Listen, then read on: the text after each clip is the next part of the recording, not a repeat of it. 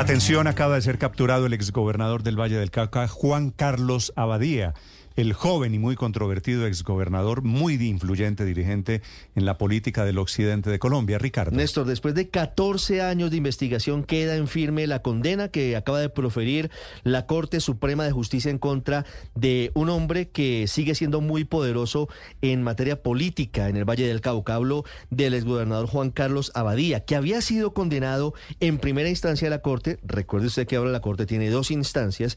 En noviembre del año pasado por delitos vinculados con contratación sin cumplimiento de requisitos legales y peculado por apropiación agravado por la cuantía. Es decir, había sido condenado por corrupción el exgobernador Juan Carlos Abadía. Adicionalmente, recuerde usted que está siendo investigado porque presuntamente Abadía habría entregado cerca de 200 millones de pesos para que se engavetara el caso en su contra, en medio de lo que significaron todos los procesos que estuvieron archivados largo tiempo en lo que se conoció como el cartel de la toga, la época en la que un grupo de magistrados vendían decisiones, vendían la posibilidad de que se eh, pudiesen archivar o engavetar procesos en su contra. En este caso, esta tarde se dará la lectura de sentencia contra el exgobernador Juan Carlos Abadía, que ha sido capturado, repito, Néstor, en las últimas horas en eh, territorio colombiano. No hay certeza sobre si fue en Bogotá o si fue en la ciudad de Cali, pero ya está detenido y esta tarde, cuando se lea la sentencia,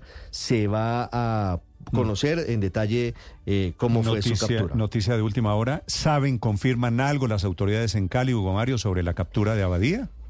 Nada hasta ahora, Néstor. La fiscalía no da cuenta de la captura de Abadía, por lo menos en la ciudad de Cali que es su sede, su ciudad eh, de origen. Lo cierto es que, como decía Ricardo Espina, la Corte Suprema ya lo había declarado culpable por corrupción. Eh, esto tiene que ver con una investigación por los delitos de contratos sin cumplimiento de requisitos legales y peculado por apropiación.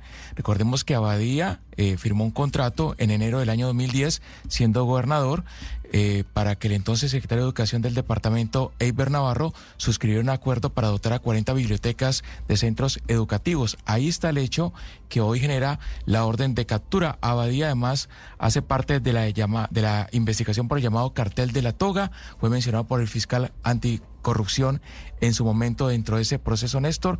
No estaba haciendo política, pero sí había respaldado campañas al Senado y a la Cámara de Representantes. Claro, que estaba haciendo política, Hugo Mario. Ese sí, ese cuento no, no estaba. No directamente. No, digamos, no, en, no, en candidato. No, él no estaba haciendo campaña como candidato porque no, pues puede. pero, pero además se mencionó su nombre insistentemente como uno de los grandes socios, siempre se dijo, detrás de la administración de Jorge Iván Ospina. Siempre se mencionó el nombre de Juan Carlos Abadía. Que no lo vayan a premiar ahora, ¿no? Ah. con, un, con un batallón o con la casa por cárcel a un hombre ya condenado, se puede decir, símbolo de la corrupción en el Valle del Cauca. Y, apoyó, y apoyó, apoyó en la pasada campaña legislativa eh, al senador Mario Castaño.